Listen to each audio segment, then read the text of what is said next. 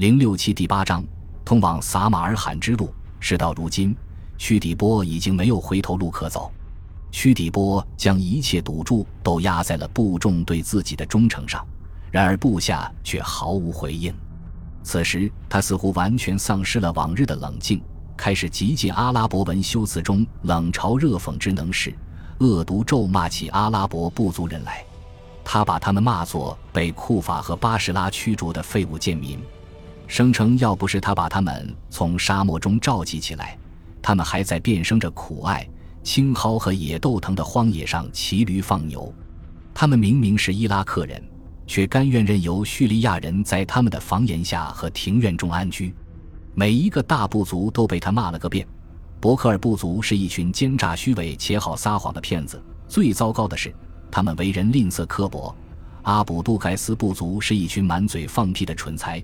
与其让他们去驾驭骏马，还不如叫他们去给橄榄树授粉。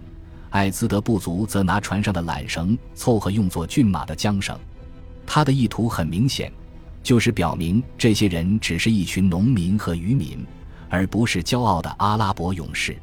仅仅几分钟内，他就得罪了所有可能会被他说服支持他的人。他回家以后，向家人解释了今天他所做的事情。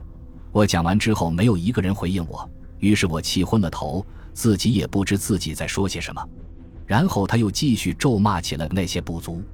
伯克尔部族就像一群女奴，谁想跟他们发生性关系都来者不拒。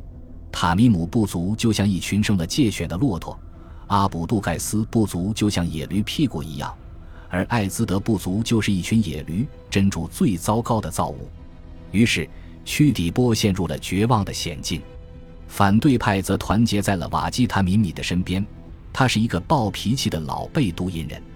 阿拉伯史料生动详细地描写了他的形象，他是一个满口污言秽语、出口必成脏的家伙。另一方面，他的敌人还指责他是一个酒鬼，整日和酒友坐在一起寻欢作乐，直到将大便直接拉在内裤里。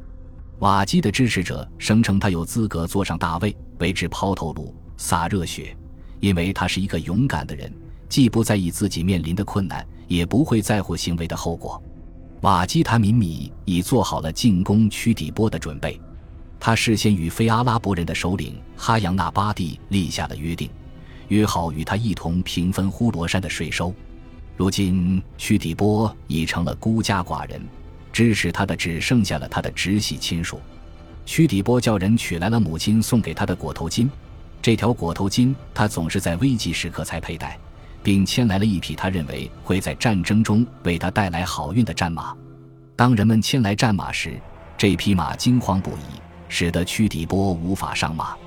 屈底波看见这一凶兆，自觉大限已至，于是便自暴自弃地躺在床上说道：“就这样吧，真主已决定了我的命运。”叛乱持续了下去。屈底波派遣他的兄弟。曾与于曼王交好的萨里赫试图与叛军谈判，但叛军却向萨里赫放箭，射伤了他的头部。他被人抬到了屈底波的礼拜间，屈底波赶来坐下陪了他一会儿，然后便回到了自己的榻上。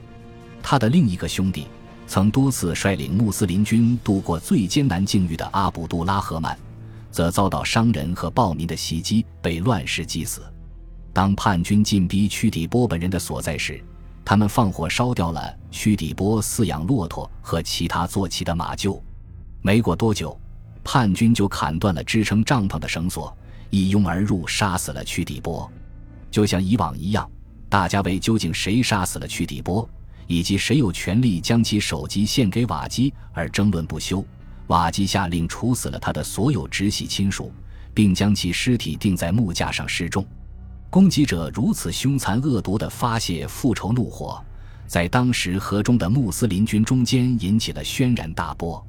穆斯林军中的波斯人对阿拉伯人竟如此凶残地对待一个立下大功的人感到震惊。如果他是我们波斯人，而且死在我们中间，一个波斯人如实说道：“我们会把他用棺材装殓起来，并带着他的遗体与我们一起远征。”在呼罗珊，从未有像屈底波一样立下如此大功的人物。不消多说，许多诗人借这个主题写成了很多诗作，其中有许多是为了赞美那些杀死他的部族人的事迹而做的，还有一些则是为了哀悼一位伊斯兰勇士的死亡。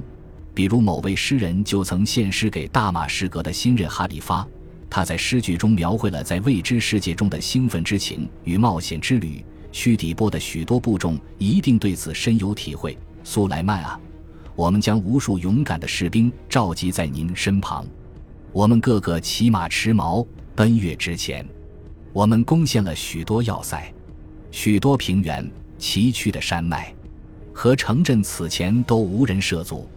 却被我们洗劫扫荡，我们驱使战马连月不停，他们便能适应长途奔袭，遇变不惊，直面敌人的冲锋时，就算他们点燃大火，我们的战马也毫不畏惧，听令勇往直前，直冲向那刀剑喧嚣、火光灼灼。